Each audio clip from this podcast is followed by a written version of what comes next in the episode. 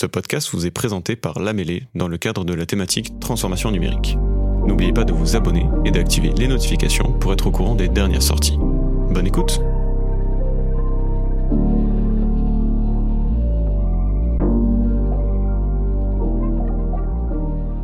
Bonjour à tous, on se retrouve pour ce deuxième épisode de la saison 2 des rencontres de la Transphonium. Dans cette saison, on parle optimisation des ressources et numérique responsable et aujourd'hui de comment concevoir un site éco-responsable avec Marianne Ducassou. Bonjour Marianne. Bonjour. Euh, nous allons euh, aborder pour les deux prochains épisodes, puisqu'on en a fait un la semaine dernière, euh, la conception de sites web et plus particulièrement de sites éco-responsables. Est-ce que pour commencer, tu pourrais nous en dire un peu plus sur toi? Oui, bien sûr. Merci Elise. donc, ben, bonjour à tous. Je suis Marianne Ducassou. J'ai créé mon entreprise Webcomomai en 2019 et j'accompagne les TPE, PME dans la digitalisation de leur communication notamment euh, au travers de la création de sites web et de formation, euh, euh, formation WordPress essentiellement, pour apprendre à gérer son site, le faire évoluer, mais aussi comprendre les bonnes pratiques du web et le référencement naturel.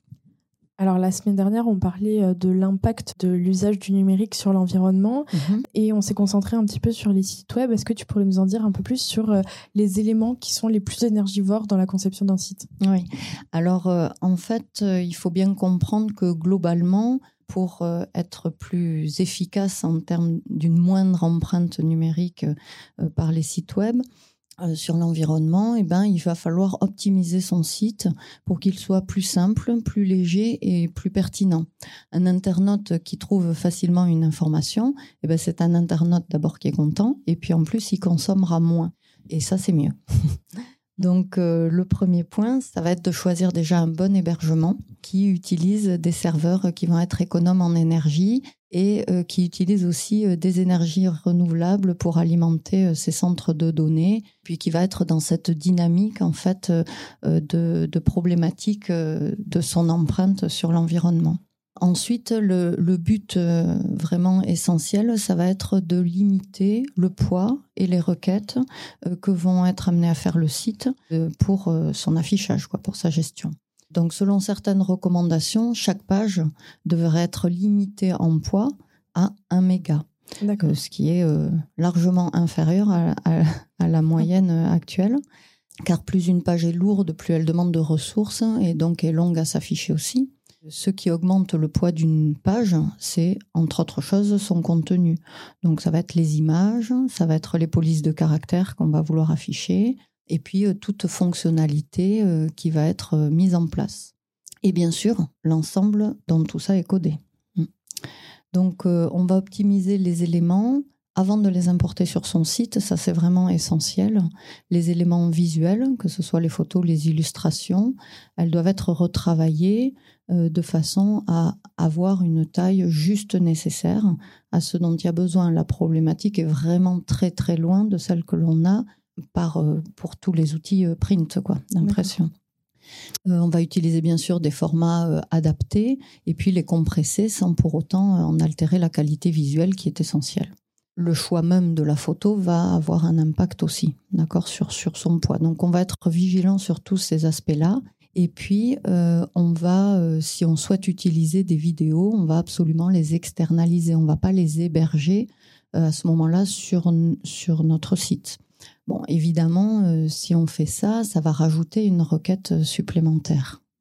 D'accord. Et alors, tu nous parles de requêtes. déjà, qu'est-ce que c'est et comment on limite ces requêtes alors?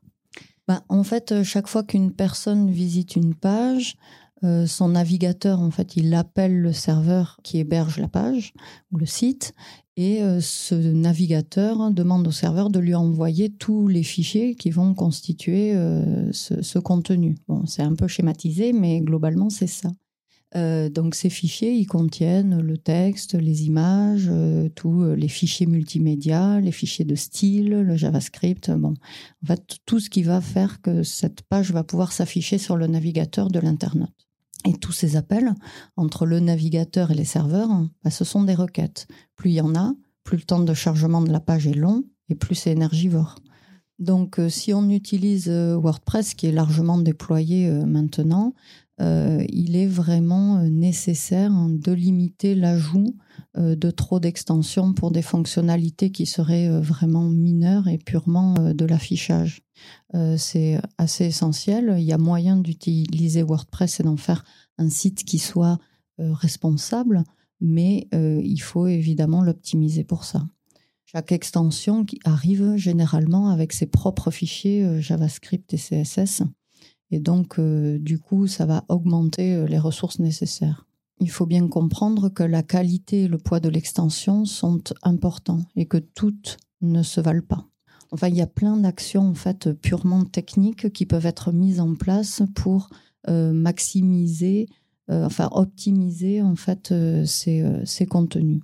Dans les requêtes, il y a celles qui vont permettre d'afficher la page, mais il y a aussi les requêtes externes, celles qui sont apportées par des fonctionnalités qui charge des scripts. Donc euh, pour ça, on va avoir l'affichage des formulaires de contact, par exemple, des cartes interactives, tout ce qui est e-commerce, euh, et puis euh, l'affichage automatique d'avis ou de réseaux sociaux, par exemple. D'accord, il y a aussi d'autres éléments comme le scroll infini, les animations. Oui, en fait, toute fonctionnalité supplémentaire qui va être ajoutée va générer du poids, en fait. Donc, les animations en font partie. Donc il faut les limiter à ce qui est juste nécessaire, sans compter que euh, maintenant le côté euh, mobile first est vraiment euh, essentiel parce que bah, la majorité en fait, des internautes visualisent sur, sur leur smartphone. Et donc du coup c'est vrai que les animations sur mobile bon bah c'est euh, c'est pas une très bonne expérience utilisateur pour la plupart du temps. Et en plus de ça ça fait des pages qui sont lourdes à charger. Donc on a vraiment tout intérêt à aller dans la simplification de nos pages. Euh, le scroll infini effectivement est euh, un autre élément important.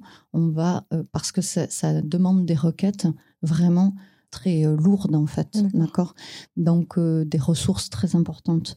Euh, donc on va préférer afficher des grilles avec un nombre d'éléments qui soit fixe et laisser la possibilité à l'internaute de pouvoir de pouvoir charger la suite hein, des éléments en fait.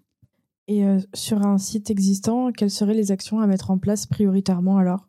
Ben, déjà l'essentiel c'est enfin Déjà, il faut commencer par un audit de façon à voir où en est le site, quels sont euh, les éléments qui éventuellement euh, sont mal optimisés, euh, évaluer les contenus visuels pour voir s'ils ont été optimisés et, et puis bah, ajuster en fonction également au niveau des polices de caractère. Donc c'est un élément qui est assez important parce que quand on appelle une police de caractère qui est un petit peu euh, custom, quoi, qui, euh, qui est un petit peu plus euh, excentrique entre guillemets, eh ben c'est une requête auprès de, de, de celui qui l'a fourni, par exemple Google Font ou autre.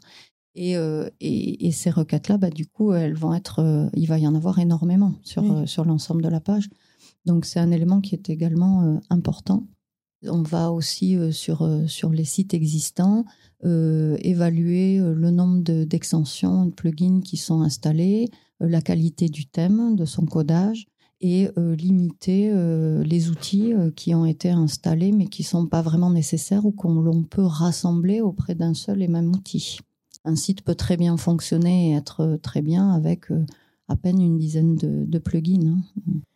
Et alors, quand on préparait ce podcast, euh, on parlait de, donc de sites éco-responsables, mais aussi de sites responsables, puisque c'est pas euh, que l'écologie finalement. Oui, tout à fait. Donc euh, il faut il faut bien voir que une optimisation pour un site éco-responsable, avec tous les critères que l'on a vus déjà, c'est aussi un site qui sera plus performant, donc qui sera aussi mieux référençable en fait, parce que pour le référencement naturel, tous ces points-là indirectement vont apporter euh, une meilleure position.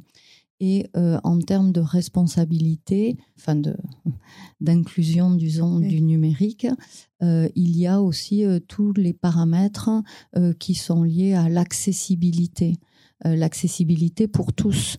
Donc ça va être pour les personnes en situation de handicap, mais pas que. Hein, on peut tous à un moment ou à un autre ne pas pouvoir euh, cliquer sur la souris, par exemple, et donc on doit pouvoir utiliser le clavier. on doit avoir des contrastes qui sont suffisants et puis bon, des critères, il en existe plein. Euh, et le référencement naturel en tient compte de plus en plus aussi, donc les moteurs de recherche. Il y a aussi l'aspect RGPD, euh, le respect des données euh, donc personnelles du visiteur, la gestion des cookies, etc. Donc tous ces éléments-là doivent aussi rentrer en compte dans la création des sites. Merci Marianne pour toutes ces informations. Merci Elise. On se retrouve la semaine prochaine pour le dernier épisode de cette thématique sur la conception de sites éco-responsables. Euh, on va aller encore une fois un petit peu plus loin euh, dans, la spécification euh, bah, de, toutes ces, tous ces éléments qu'on donne. Tout à fait. Merci. Merci. Cet épisode vous a été proposé par Lamélé Podcast. Pour plus d'informations sur notre écosystème et nos services, rendez-vous sur notre site internet www.lamélé.com ou retrouvez-nous sur nos deux lieux, la cantine Baila et la cantine Toulouse.